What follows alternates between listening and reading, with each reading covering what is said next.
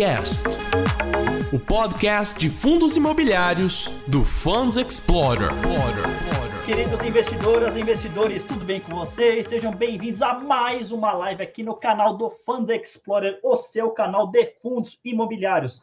Meu nome é Jacinto Santos, especialista em fundos imobiliários do site Fund Explorer. Sejam muito bem-vindos, uma ótima noite a todos. E hoje aqui vamos fazer mais uma live com a Safra Asset Management. Muito obrigado aqui, meus queridos convidados, Marcos Vinícius Fernandes, aí, head de real estate da Safra Asset, e o Henrique Lazzarini aí, um novo integrante aí da Asset, da Asset, não tão novo assim, mas para muitos investidores que eh, não, não o conhecem, que é o gestor aí de fundos imobiliários da da Safra Asset. Tudo bem, pessoal? Muito obrigado por ter aceito o convite e muito obrigado por estar aqui para falar um pouquinho do JSAF, o J Safra Ativos Financeiros.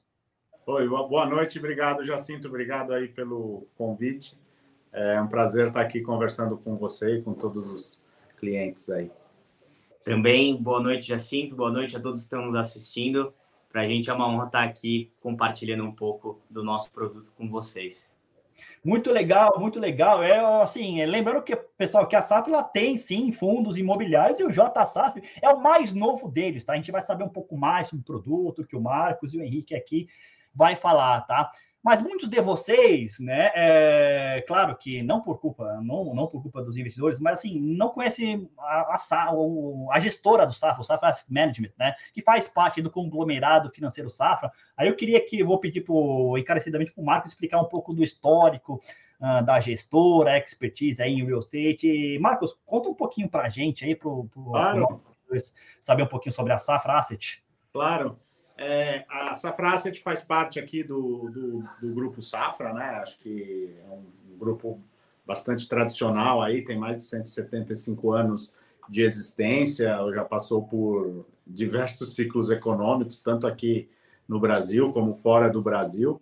É, na Safra Asset, a gente tem é, ao redor de 100 bilhões de reais sob gestão, Desses 100 bilhões, mais ou menos a divisão, a gente tem uns 30 bilhões em crédito, em fundos de crédito, e a gente tem uma participação importante também no mercado de fundos multimercados, e temos 3 bilhões em cotas de fundo imobiliário. Então, na verdade, é uma asset que tem algumas equipes aqui dentro especializadas em cada tipo de produto. Assim, tem gente que só olha para crédito, crédito corporativo, CRI, CRA, debenture, tem gente que só olha para ações, então tem uma equipe que olha para os fundos de equity que tem aqui na Safra Asset. Tem gente que só olha para renda fixa, para títulos públicos. E temos nós aqui, que fazemos parte da equipe de fundos imobiliários e que fazemos a gestão de dois é, fundos aqui. Então, a gente tem o JSRE, que é o nosso fundo de tijolo. Então, no JSRE, a gente tem mais de 95% em cotas de fundo imobiliário, é, em, desculpa, em, em, escritura. Então, a gente tem um foco bem grande em, em, tijolo mesmo, prédio comercial em São Paulo. E temos o JSAF, que esse sim tem é, foco em cotas de fundo imobiliário. Ele é um, um FOF que tem a, a liberdade de poder comprar também ações de empresa listada e comprar é, CRI também diretamente. Então, a gente fez essa divisão aqui na, na equipe de gestão de fundos imobiliários. Tudo que tiver liquidez, que você consiga mexer na carteira com maior velocidade, a gente está colocando no JSAF, que é onde a gente acredita e tem esse mandato. E, e, e todo que gera renda, que o cliente quer renda de aluguel isenta, a gente está no JSRE. Então, essa foi como a gente se organizou aqui, tá? Ah, perfeito, bastante bacana aí, são os dois produtos aí, carro-chefes aí da Safra Asset. E Marcos, é, fala aqui para o pessoal a sua experiência profissional em real estate, como você começou, como você chegou aí na, na, na Asset, né? Bem bacana a gente saber isso, porque é o que, é o que nem eu falo, né? Ah, assim, bem antigamente, né? Claro que gente, hoje, assim, hoje é 2022, mas, por exemplo, lá, alguns uns bons anos atrás, uh, muitos gestores de fundos imobiliários, eles não tinham a experiência, né? E claro, assim, é, assim com, com, tudo na vida, a gente tem desafios que são colocados para a gente e a gente corre atrás. Né? A gente tem, a gente vai adquirindo a experiência. Só que o seguinte, eu acho isso bastante importante, tá? E é, eu queria que você falasse, assim, é, como você foi, é, desde como, assim, começou sua carreira até você chegar na, na Ásia, e depois já passo a palavra para o Henrique. Claro. É, na verdade, eu, eu sou formado em engenharia civil, né? Então, é, é, me formei em 94. É, trabalhei um pouco em obra, assim, então sempre tive um perfil de, de ir mais para o mundo imobiliário. É, é, trabalhei seis anos na Cirela e Brasil Hilt. Na época, Brasil Hilt era o braço é, de, de, prédios corporativos da Cirela, que depois virou CCP, mas é, era onde tinha os investimentos é, em, em, imóveis corporativos em São Paulo e alguns shoppings né, do grupo Cirela. Uh, aí eu passei 12 anos na Quinea, fazendo gestão de fundos imobiliários. Na Cirela, eu participei do, do fundo imobiliário aqui do JK, do Financial Center. É, na Quiné, a gente já foi para fazer fundo imobiliário, principalmente de desenvolvimento. Uh, a gente fez alguns fundos, fundos de permuta, teve um, crescimento legal lá. Uh, nos, um, Passei dois anos na Santander Asset, fazendo fundo imobiliário também. Assim, a partir de que né, a minha vida foi fundo imobiliário 100% do tempo. Uh, lá a gente fez dois fundos, um de CRI e um, de, e um fundo de properties. E aí vim em 2020 aqui para o Safra, que eu estou há dois anos também. Também, de novo, para cuidar dos fundos imobiliários da casa. Já tinha um fundo grande, que é o JSRE, e, e, no ano passado a gente lançou o FOF aqui, que a gente está conversando, o nosso FOF, o pessoal está chamando aí de hedge fund, mas é, é, onde a gente coloca os ativos líquidos do, do, do mercado imobiliário. Acho que, assim, é, de formação, pelo menos a gente aqui tem uma cabeça de que o mais importante é ter a informação e o conhecimento do dia a dia imobiliário mesmo. Então, a gente, quando olha os fundos é, o, a gente tá, mergulha na carteira, olha imóvel por imóvel, olha quem é o inquilino, se tem alguma, alguma informação sobre contrato de locação, alguma informação que, que, é, que, que não é, é, é tão divulgada, vamos dizer assim, que tenha é, impacto na, na, geração de caixa do fundo, ou que vai ter melhoria ou, ou piora na, na geração. Mas, assim, a gente acha que o, o DNA imobiliário tem que estar na equipe de fundo imobiliário. Então, aqui no, na Safra Asset, é, a nossa equipe, a grande maioria, tem esse DNA imobiliário, tem relação com as consultorias, tem relação com os administradores de condomínio, e aí não tem muito glamour, assim, porque é, é, é, é conversa com, com o corretor, visita no prédio, visita com os clientes. A gente entende que isso aqui é a base para você tomar as decisões nos mercados de fundo imobiliário. E aí tem um outro braço de crédito que também tem lá seus fundamentos imobiliários aqui que a gente usa. Mas do ponto de vista de formação, é, a gente aqui acha que é legal ter uma equipe com uma formação é, forte, assim, com perfil imobiliário, e depois a gente vai trazendo é, a sofisticação do mercado financeiro, as nuances do mercado financeiro, é, as contas do mercado financeiro, que aí é, também é super importante, porque tem muito detalhe que faz toda a diferença para a performance do fundo, e a gente acha que aliando essas duas competências, a gente consegue oferecer para o cliente dos nossos fundos imobiliários um produto que seja bom é, no curto, médio e longo prazo. Assim. Então, a gente aqui é bem criterioso para trazer papéis para dentro do fundo, todos os, todos os fundos imobiliários aqui que o Henrique vai é, colocar para a gente aqui, é, tem o nosso valuation, assim, tem um racional por trás daquela compra e tem um racional de que momento que a gente deveria vender ou passar esse fundo imobiliário para frente, porque eventualmente ele atinge é, o, o, limite aqui do que a gente acredita que é o nosso, nosso preço. E no fim da linha, assim, acho que é, o importante para as pessoas entenderem é que assim, a gestão de fundo imobiliário tem sim uma atividade eh, no dia a dia dos prédios, no dia a dia da, dos contratos de locação, garantia, seguro, é, fiança, é, aval. A gente está sempre olhando para como levar um fundo que, que a gente não tenha surpresas aí é, no operacional do fundo. O mercado a gente não controla, o mercado o juros sobe, juros desce. Acho que todo mundo já aprendeu aí que as cotas de fundo imobiliário variam bastante, né, em função do, do, do cenário macroeconômico e das, da, do andamento aí das curvas de juro. Mas no operacional do fundo a gente é bem criterioso aqui, bem chato para saber exatamente o que está acontecendo no fundo para não ter surpresa é, para o cotista. Né? Perfeito, perfeito. Agora vamos lá, Henrique Lazzarini, apresente-se, fale um pouquinho mais sobre o seu histórico profissional e como você chegou aí na Asset, né? Você é gestor aí de fundos imobiliários. Me fala um pouquinho sobre você para o pessoal te conhecer melhor. Ótimo.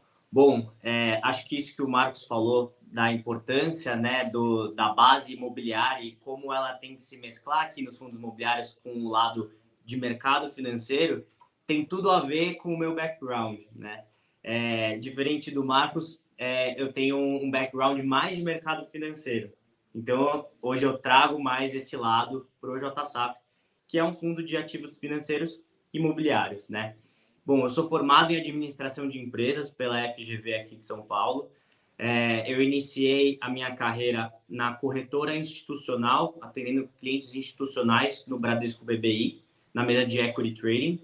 E depois eu fui para a tesouraria, e aí já na mesa proprietária, na tesouraria do Bradesco também, tá? E aí, nesse momento, eu tive muito contato com um lado mais macroeconômico e menos de equity. Então, criou-se uma bagagem macroeconômica muito interessante. É, em 2020, em agosto de 2020, eu recebi o convite para me juntar aqui à equipe é, de fundos imobiliários. Eu já era um entusiasta de fundos imobiliários antes, é, e aí eu entendi que era o momento para eu abraçar uma, uma oportunidade nova de uma área que tinha muita vontade de crescer e cresceu. É, e hoje em dia eu fico focado aqui é, na gestão do JSAF.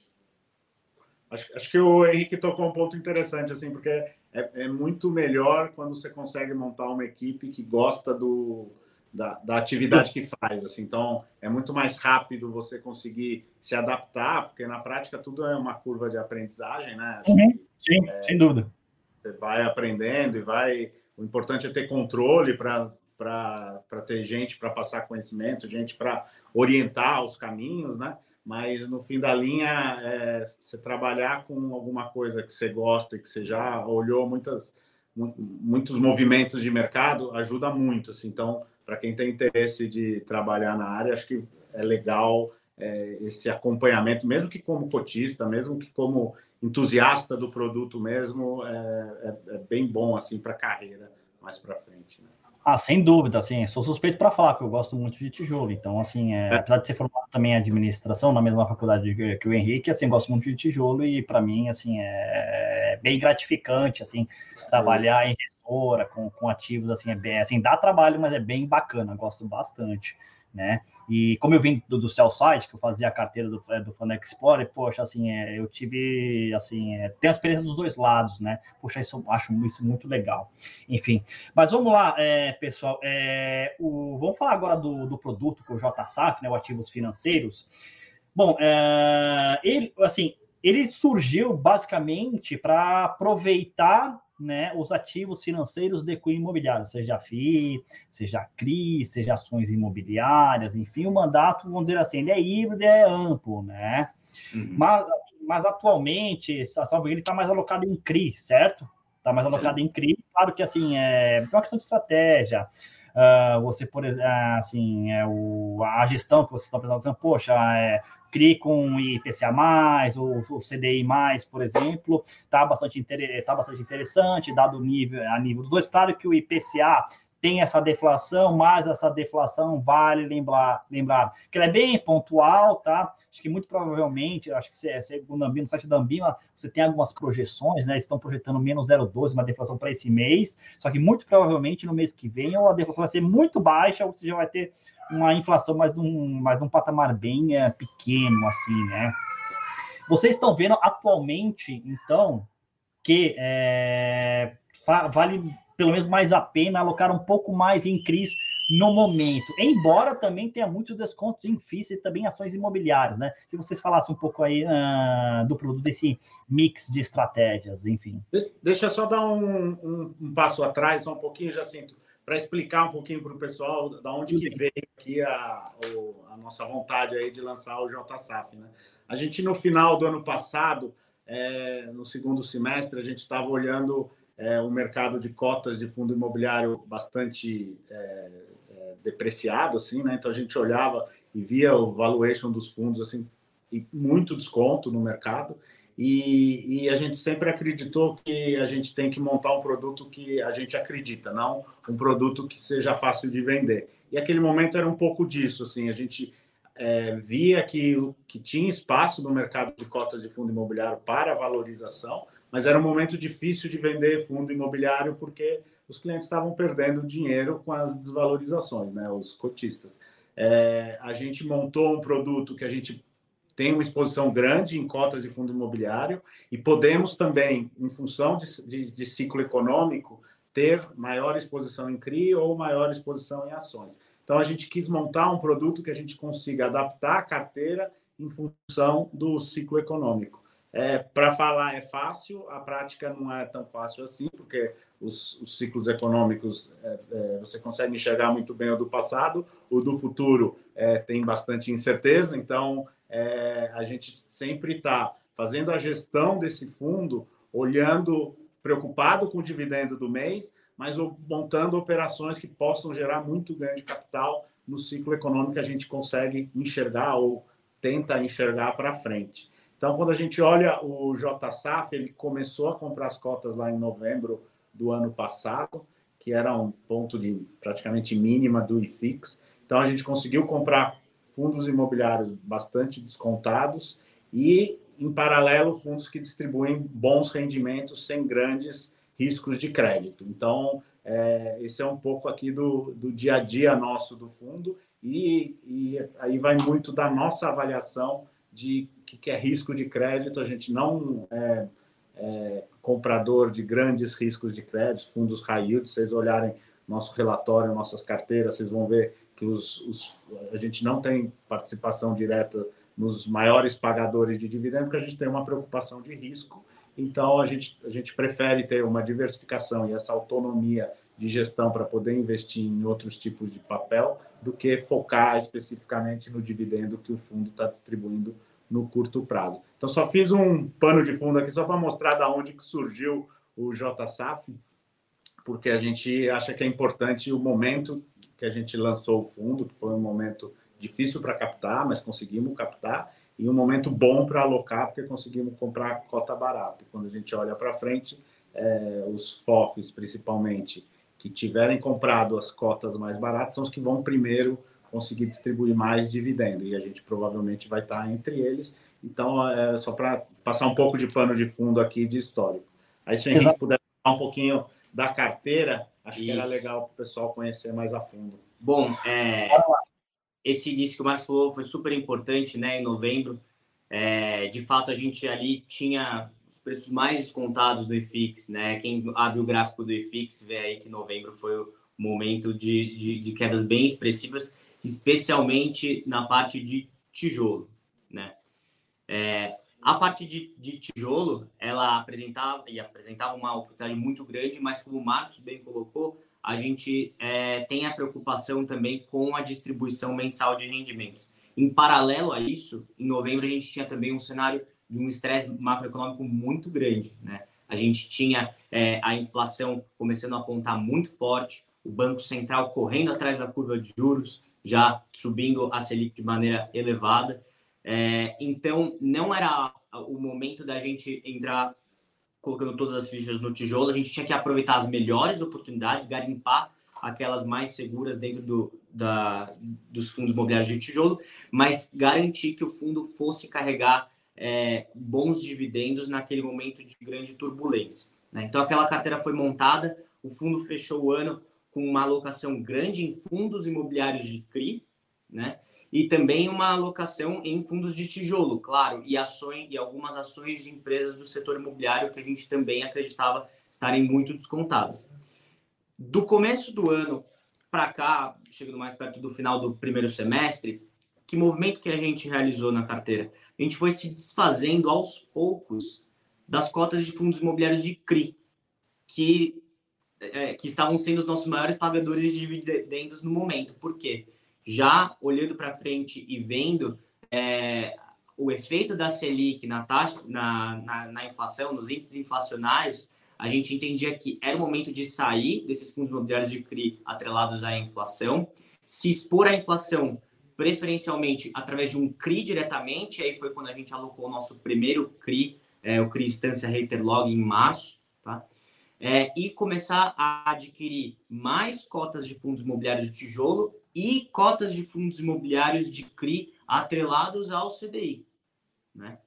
É, e de lá para cá a gente viu que esse, que esse movimento foi um movimento acertado. Hoje a gente tem uma carteira é, que sim, tem uma exposição muito grande é, aos CRIs, tanto com a alocação direta em CRIs, através do nosso CRI Instância Hater Log, como eu falei, que é um CRI IPCA, e também o nosso CRI da Brookfield, que é um CRI é, CDI, tá? mas também as cotas de fundos imobiliários de CRI, e aí essas mais focadas nos fundos que têm uma maior exposição ao CDI. E, em paralelo, aumentamos a, parte, a parcela de equity, que seria basicamente os fundos imobiliários de tijolo e as ações de empresas do setor imobiliário. Então, hoje, o JSAF ele consegue receber um dividend yield dessa parte de CRI, que está mais pós-fixado, ou seja, mais atrelado ao, ao, CDI do que a inflação, num patamar elevado, e ainda e, já estamos angariando uma parcela significativa de ganho de capital, né?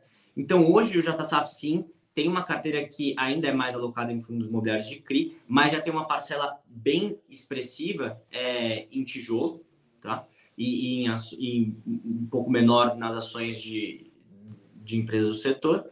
E o fundo já consegue é, formar uma reserva de rendimentos, que hoje está no patamar de 51 centavos por cota, que vai garantir, atrelada ao bom carrego dos nossos fundos e aos ganhos, o ganho de capital que a gente ainda pode gerar, porque a nossa carteira tem ganho de capital em praticamente todas as posições de, de tijolo, tá? É, a gente garante que a gente mantenha um patamar muito elevado de distribuição daqui até o final do semestre, é, em linha com o que a gente já vem distribuindo. Falando um pouquinho de patamar de distribuição, Acho que vale ressaltar que durante o primeiro semestre é, de 2022, o JSAF foi o fundo que teve o maior yield on cost é, quando comparado com os outros fund of funds, né, com os outros fundos imobiliários fund of funds, é, que investem seu patrimônio majoritariamente em cotas de fundos imobiliários, como é o caso do JSAF. Tá? É, então, a gente consegue perceber que existiu um diferencial do momento de alocação lá em novembro, e existiu um diferencial em poder alocar em, em diferentes tipos de ativos financeiros, né? A veia mais latente aqui do fundo são as cotas de fundos imobiliários, mas os CRIs desempenham um papel fundamental na nossa carteira e as ações de, de empresas do setor imobiliário também é, são importantes. É, acho que só uma fotografia assim, hoje do nosso, na nossa carteira a gente tem 73% em cota de fundo imobiliário, e aí desses 73%, aproximadamente metade é fundo de CRI, 18% em CRI diretamente, e aí a gente tem cinco CRIs nessa carteira, e 4% em ações do setor imobiliário. Então, é essa fotografia que a gente tem é, por tipo de papel assim que a gente investiu no, no fundo, né? É isso, ou seja, vocês são assim um, um fundo híbrido, né? Assim, vocês aproveitam as diferentes estratégias ah, financeiras de cunho imobiliário. Acho interessante que vocês vão assim adaptando a estratégia conforme os ciclos. Claro que o ciclo macro é bem importante, análise top-down, que é de baixo para cima. Depois, é, primeiro você analisa o macro, depois você vai fazendo a microanálise até chegar no preço ali de, do papel do CRI, da ação, ou do FOF, né? E eu acho isso bastante interessante.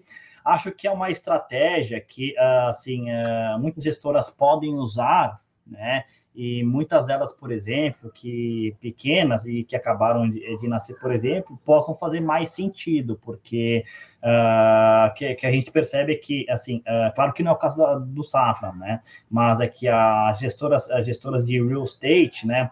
Em geral, elas são grandes porque para real estate precisa ter estrutura e fazer uma estrutura isso. específica.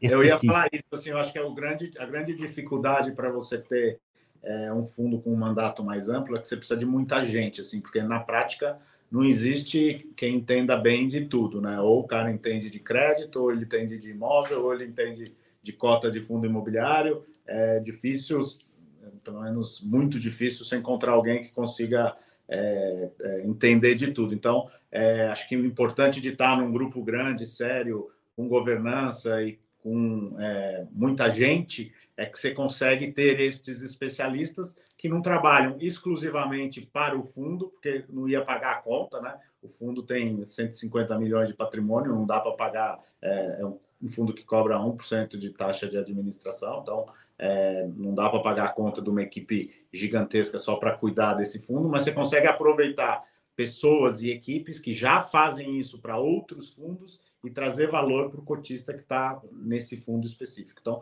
essa que é o grande, a, grande é, dificuldade aí para você fazer um fundo com um mandato mais híbrido, que você precisa ter gente é, boa em, com, com, várias expertises, né? E conseguir coordenar tudo isso também, né? Porque precisa fazer a banda tocar a mesma música aí, porque senão começa a desafinar pelo meio do caminho, né?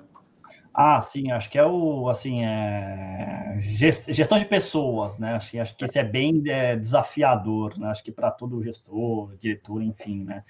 É, acho que, assim, fora a parte técnica, acho que a parte técnica você aprende, né, com o tempo. Agora, gerir pessoas, assim, é, é só o tempo. Só o é. tempo que pode ensinar, né?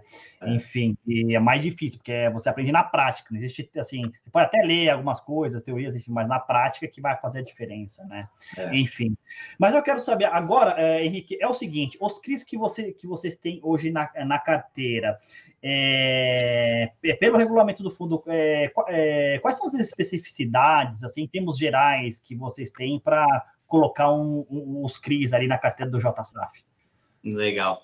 Bom, acho que vale ressaltar que no âmbito do, do IPO do fundo, a oferta é, da primeira oferta do fundo, a gente estipulou que os recursos é, eles teriam algumas restrições para alocação é, na parte de CRI e na parte de ações. Na parte de CRI, que é essa que você me questionou, a gente tem o um limite de 30% é, no máximo do PL. Hoje ele chega próximo a 20%. Tá?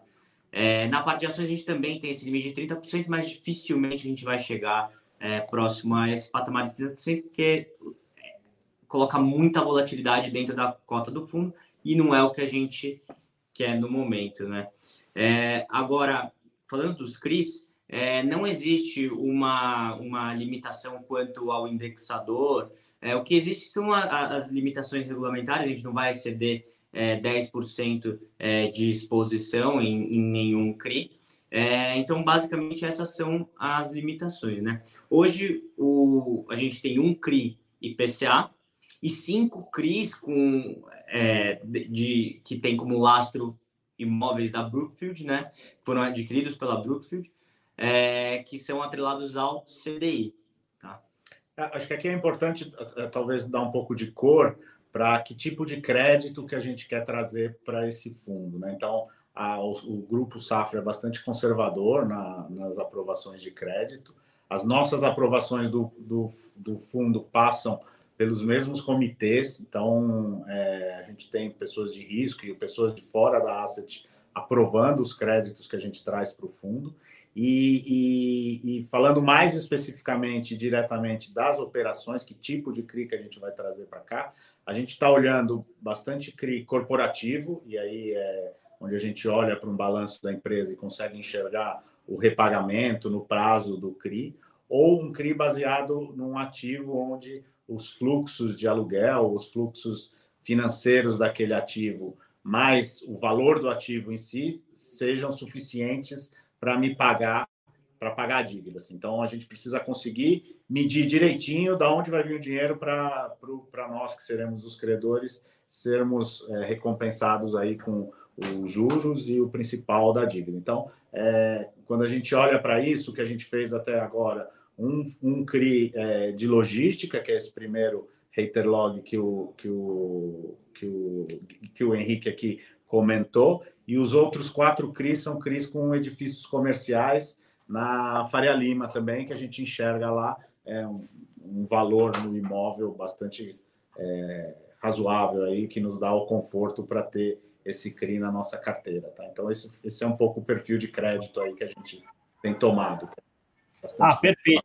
Ah, perfeito. Acho que só, só vou esclarecer uma definição que até que o Henrique falou, que é o yield on cost. É basicamente tá, o rendimento que você, que você investidor recebe ou que o gestor recebe vis-à-vis -vis preço quanto ele pagou né? Que é o yield on cost, é o, a rentabilidade sobre o custo, tá? Isso é bastante comum, um indicador bem utilizado. Claro que assim, é, o yield a mercado, o yield a mercado, eu acho, é, pessoalmente, eu acho ele mais fiel né, do, da, da, percepção sobre o mercado. Então, assim, eu tendo a usar mais o yield a mercado. Mas, enfim, mas é cada um, cada um. Mas eu acho que, assim, tem que ser analisado os dois. Acredito que o yield a mercado é mais fiel, né? Mas acho que só para só dar uma cor de definição. É, e sobre os CRIs que, que vocês têm, eu vi aqui, né, li o relatório, né? Acho que um que é o IPCA, que é o digo, Opão Logístico, e os outros que têm indexador LCDI, que são né, imóveis na Faria Lima, no caso, né? Assim, é, pelo menos, é, a meu ver, não vi tanta preocupação em relação a, vamos dizer assim, uma concentração, aspas, né, dos é, em imóveis da Faria Lima, porque é uma região é, muito boa de localização. Você tem liquidez imobiliária ali, você tem, por exemplo, um potencial de valorização muito grande, você praticamente não existe mais, ter, não existe mais terreno ali para construção, isso faz com que os terrenos aumentem muito de preço, né?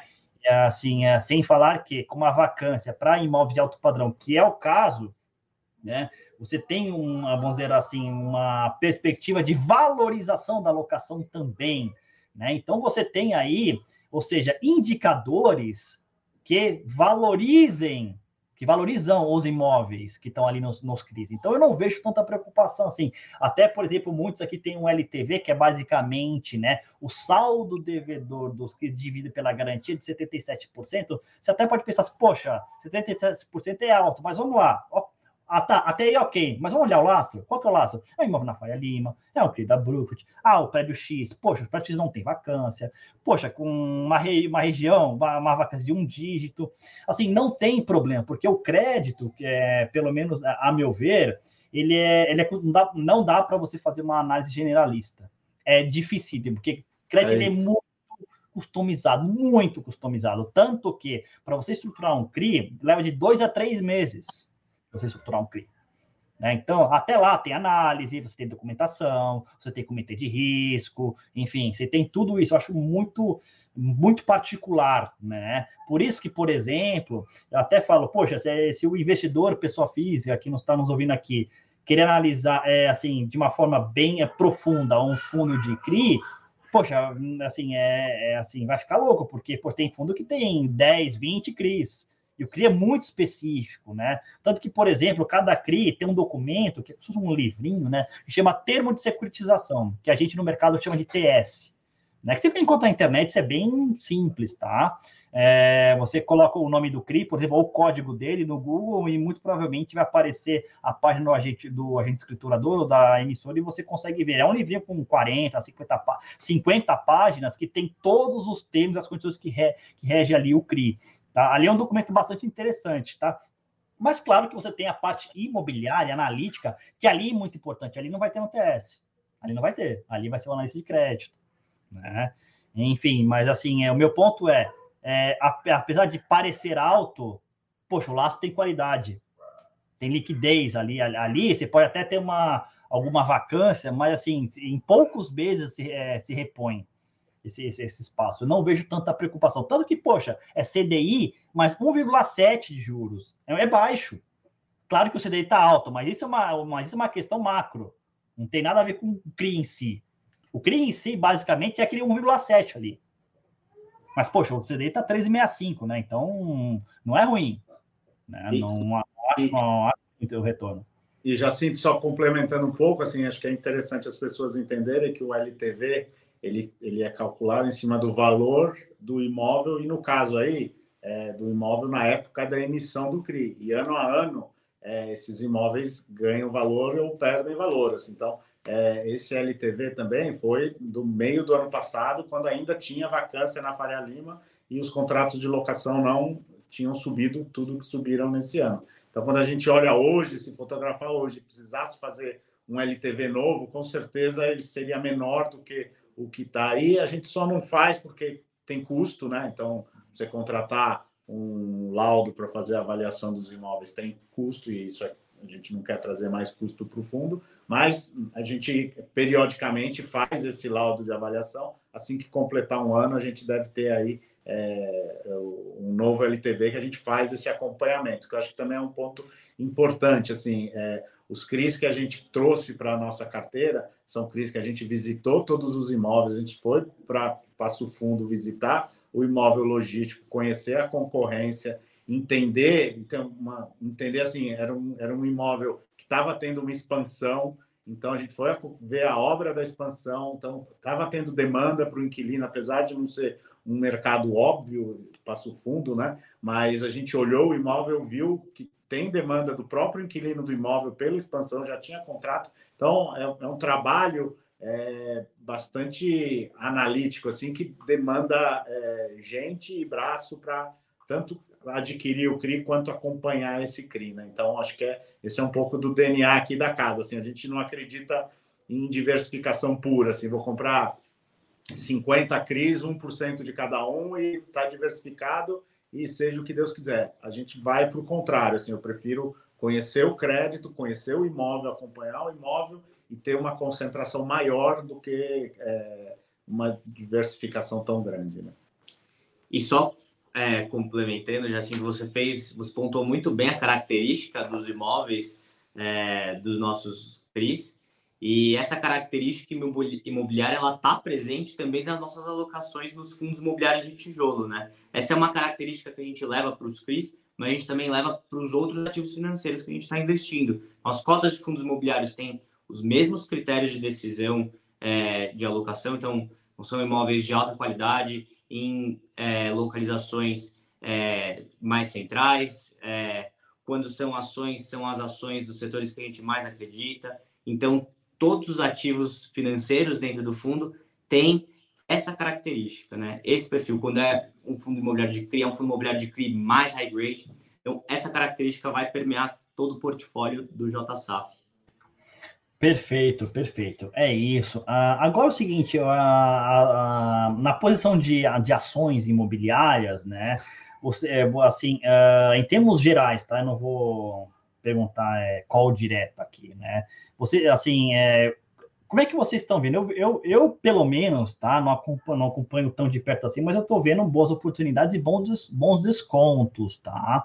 Especialmente para as administradoras de shoppings. Claro que você também tem as incorporadoras, mas eu estou vendo a administração de shoppings com um desconto bem interessante. Como é que vocês estão, estão analisando isso de uma maneira geral? Não, legal. É, de fato, a gente aqui, quando a gente está olhando para as ações, aí vou pegar o setor de shoppings que você mencionou, a gente vai colocar as ações de shopping contra os fundos imobiliários de shopping. E aí a gente vai ver é, aonde que está o maior upside, claro, dadas as limitações de cada ativo, né? No caso das ações, dada a, a, maior volatilidade que esses ativos conferem à carteira. Mas hoje em dia, quando a gente pega as ações do setor de shopping na bolsa, a gente vê que elas ainda estão negociando em patamares muito distantes do período pré-pandemia. Já os shoppings, é, nos fundos imobiliários, eles vêm recuperando o preço no mercado secundário e hoje em dia alguns shoppings, inclusive, já negociam é, em linha com a sua cota patrimonial ou um pouco acima. E isso provavelmente é dado pelo fato de que é, o FFO, ou seja, a, receita recebida pelos shoppings desses fundos, ela foi repassada mensalmente e foi é, incrementando os rendimentos que os investidores foram recebendo mensalmente. Essa dinâmica crescente de rendimentos, ela foi muito favorável e muito positiva para a recuperação de preço desses ativos, desses shoppings, é, é, desses fundos imobiliários de shopping, né? Então, a gente já teve mais exposição em fundo imobiliário de shopping. Hoje, a nossa exposição no segmento de shopping ela é através das ações. A gente entende que tem um maior potencial de valorização. E aí, claro, tanto quando a gente olha em fundo imobiliário de shopping, quanto a gente olha para a ação, a gente vai escolher é, os melhores shoppings nas melhores localizações e no cenário macroeconômico atual, taxa de juros elevada, a gente tinha a inflação muito alta até pouco tempo atrás, a gente vai preferir os shoppings é, com perfil mais alta renda, tá? Tem uma posição que a gente abre no nosso relatório é, gerencial, que é a posição em Iguatemi, que é a nossa maior posição de shoppings hoje, é, ela mostra um pouco da característica que a gente gosta nesse segmento. Entendi, perfeito. Como é que vocês estão vendo também as incorporadoras, né? Assim, é claro que o custo de oportunidade está tá bem alto, né? Isso você vai ter reflexo aí é, nos financiamentos, mas também por um outro lado, a gente tem um arrefecimento aí do INCC, né? Isso, assim, barateia um, um, vamos dizer assim, um tanto aí ah, o custo aí da, da construção. Né? Uh, por outro lado, também você, é, você tem também assim o aumento dos custos uh, de aquisição dos terrenos né, nos grandes centros urbanos. Né?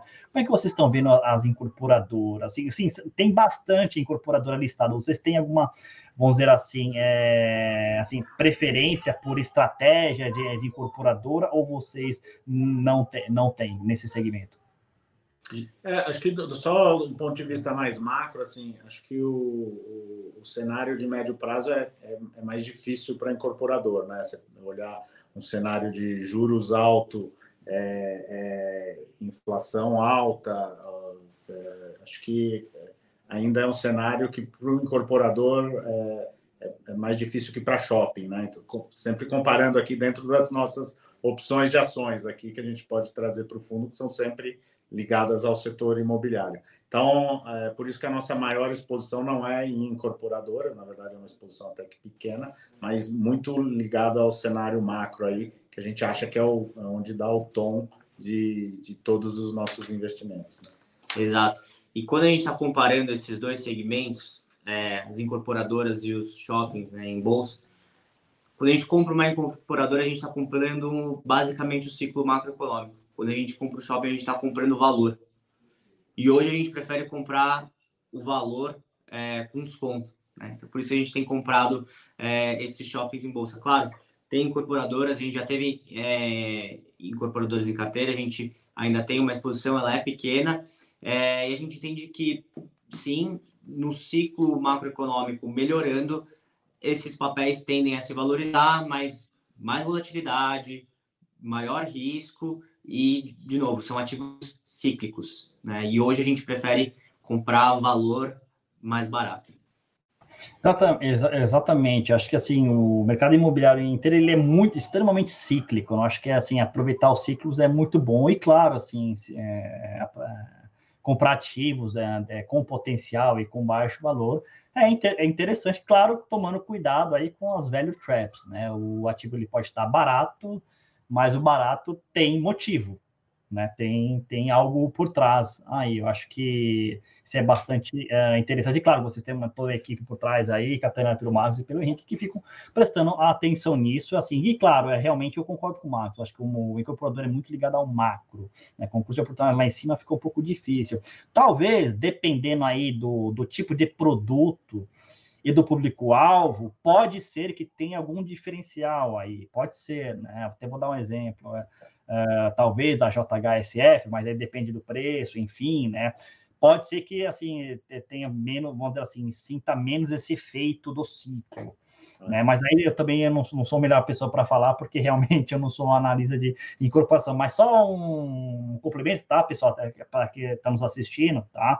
O, quando a gente fala em incorporação imobiliária, são as empresas aí que realmente compram um terreno e fazem ah, os edifícios e depois você vende aí as unidades autônomas em condomínio desses edifícios, tá? Incorporação porque você incorpora uma área de fato, um terreno para fazer uma construção em cima, tá? Já as construtoras, né, que vocês é, leem algumas matérias na empresa, elas têm um papel bem específico, elas constroem os empreendimentos. A incorporadora corre todo o risco de projeto, de estudo. Aí o contrato uma construtora que ela constrói e faz o, todo o repasse financeiro. Aí, claro, que a construtora tem que colocar uma margem dela aí para que ela realmente tenha as atividades. Só que são assim setores diferentes, tá? Claro que você pode ter uma incorporadora e uma construtora no, na mesma holding, né? Vamos dizer, no mesmo guarda-chuva, né? Só que lembrando com CNPJs diferentes e atuações diferentes aí.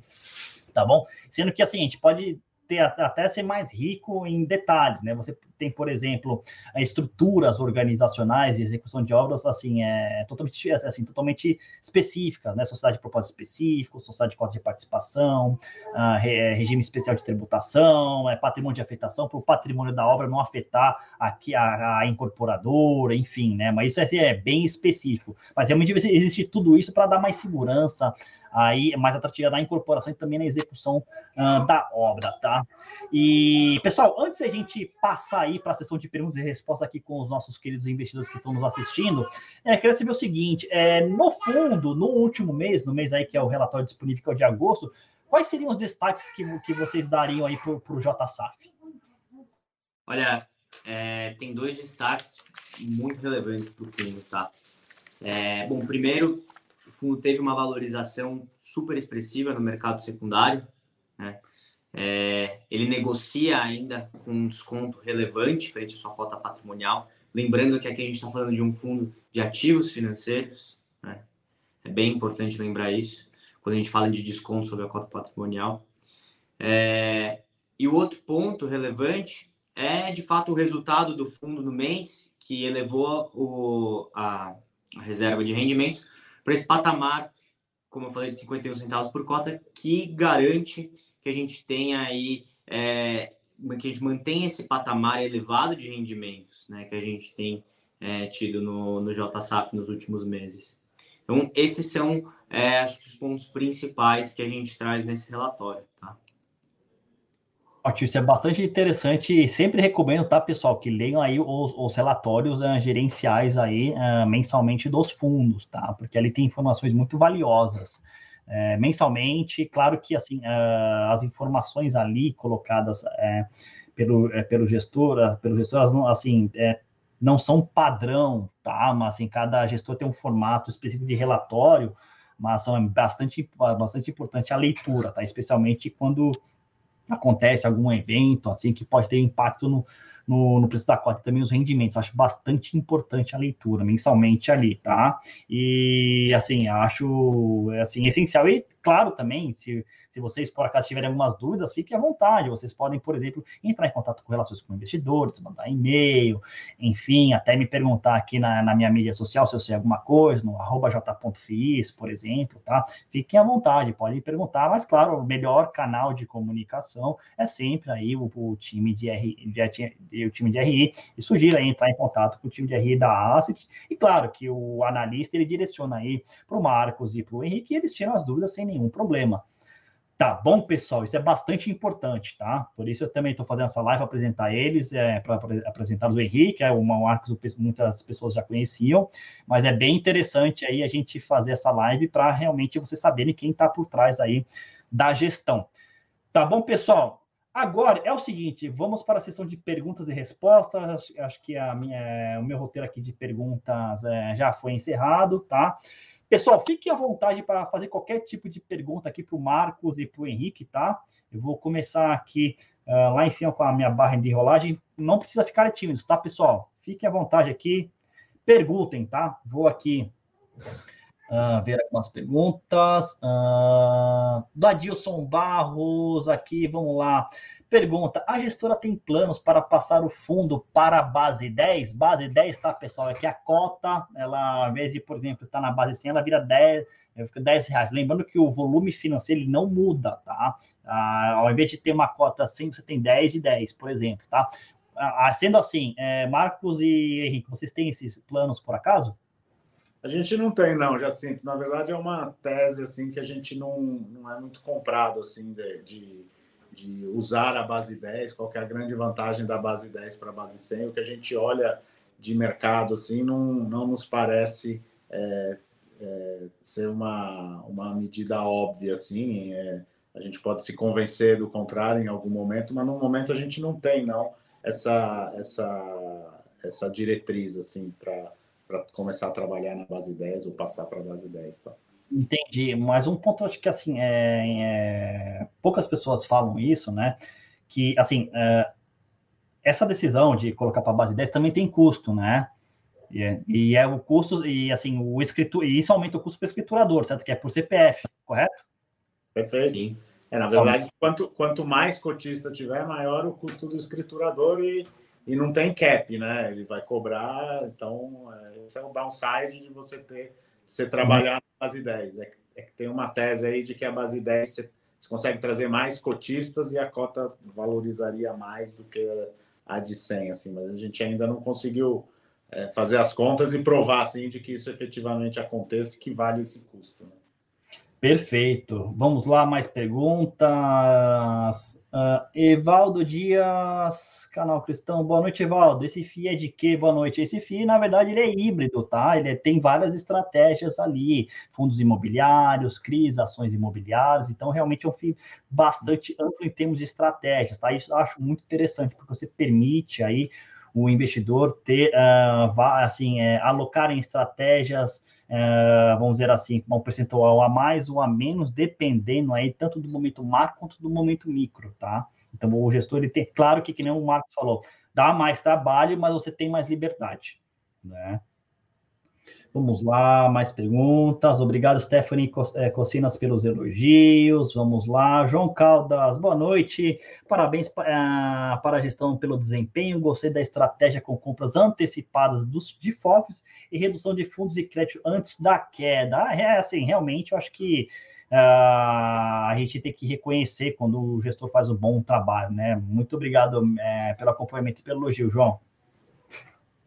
Vamos lá. É, tem, é, o Paulo fez, fez, uma pergunta aqui que, Paulo, infelizmente eu não, assim, essa pergunta eu não vou fazer, tá? Porque realmente pode ter, pode mexer com o preço da cota, tá? Mas, mas enfim, é, pessoal, uma, outras, outras perguntas, tá? Se você quiser fazer outra pergunta, tá, Paulo? Essa, essa realmente eu não, eu não posso fazer, tá? Mas vamos lá. Mais perguntas, pessoal? Mais Fiquei perguntas. curioso, já sim. mas... Vocês estão, vocês estão aqui, realmente a gente não pode, que a gente tem uma exposição aí, tá? Que tem ah. alguma acontecendo aí tá. é por prudência minha, tá? Vamos lá, mais perguntas, pessoal. Sem perguntas? Então é o seguinte: são aqui seis minutos para as oito horas da noite, sem nenhuma pergunta, então tudo bem, eu vou encerrar lá, pessoal, tá? Uh, dou-lhe uma, dou-lhe duas, dou-lhe três. Bom, sem mais perguntas, então eu vou encerrar aqui a, a, a, live, tá? Com o Marcos Vinícius e com o Henrique Lazzarini. Bom, uh, pessoal, uh, poxa, muito obrigado, tá? Uh, por ter, ter vindo aqui no canal do Fund Explorer, falar um pouco do produto de vocês, do, do JSAF 11, o JSAF Ativos uh, financeiros, enfim, poxa, muito obrigado mesmo, tá? Foi, foi um prazer receber vocês e, poxa, fique à vontade aí uh, para falar as palavras finais para os investidores, enfim, tá? Fiquem à vontade, meu, muito obrigado. Tá, obrigado você, eh, Jacinto, obrigado a todo mundo aí de ter participado até agora. É, acho que é, a gente aqui tem a missão de, de dar o maior disclosure possível nas informações do fundo, assim, então nosso relatório gerencial a gente tenta ser é, o mais aberto possível. É, é um fundo que é para cliente que quer ter ganho de capital, assim, então não é um fundo para renda, para aluguel, então é para o cliente, para o cotista que quer pagar pouco para alguém, ficar olhando o dia inteiro é, preço de cota, onde que tem alguma molezinha, onde que tem é, muito desconto para trazer ganho de capital no médio e longo prazo, numa maneira inteligente, sem correr grandes riscos. Então, esse é o resuminho aí é, final aí do fundo e a gente está sempre à disposição aqui para conversar com vocês aí quando vocês acharem que, que é legal, que faz sentido. E fazendo um, um complemento que eu acho interessante, né? O JSAF ele tem um papel é, na carteira de todo investidor de fundo imobiliário do investidor que tem as suas posições, que escolhe lá os seus fundos imobiliários é, que ele investe, seja de quero esse fundo específico de tijolo, esse fundo de logística, esse fundo de laje, porque no JSAF ele vai ter aqui a expertise da Safra Asset, né? uma asset grande, é, com um time de economistas, com um time de crédito, com um time de equity, com pessoas olhando o tempo inteiro para o mercado e extraindo é, o maior valor é, dessa gestão extremamente ativa na parte de ativos financeiros, tá? Então, é para quem não quer gastar tempo olhando o fundo imobiliário, mas quer estar tá exposto, e aqui você delega para uma gestão profissional, mas também para aquela pessoa que já é um entusiasta de fundo imobiliário, já compra fundo imobiliário, o JSAV também tem o espaço na carteira dessa pessoa. Ah, claro, e... acho que Poxa, pode falar, pode falar, Henrique, fica à vontade. Eu ia agradecer a oportunidade de estar aqui conversando com você, já sempre com a, a, os seus espectadores. Poxa, eu que agradeço. Acho que tem alguma, algumas perguntinhas aqui. Ah, ok, sobre a AGE, do HGPO. Ah, acho que o Paulo até perguntou aqui na última pergunta se, se vocês são a favor aqui da, do HGPO, aqui, que recebeu a oferta ali, né? É, do, da adquisição dos dois ativos. É, eu acho que assim, é, é acho que a, a assembleia deve acontecer, né? Eu acho que todo, todo imóvel tem seu, tem seu momento, tem seu ciclo econômico, é, tem novos concorrentes entrando, então a gente acha que tem sempre o momento certo para entrar e o momento certo para sair de um investimento. Então, é, acho que esse é um pouco da nossa leitura aí, dando uma, uma orientação aqui, acho que a gente é a favor, sim. Entendi, perfeito. Respondido, Paulo, obrigado. Então é isso, pessoal. Muito obrigado mesmo a todos vocês que nos acompanharam e até a próxima live. Tchau, tchau, pessoal. Muito obrigado. Bom descanso a todos. Um abraço. Tchau, obrigado.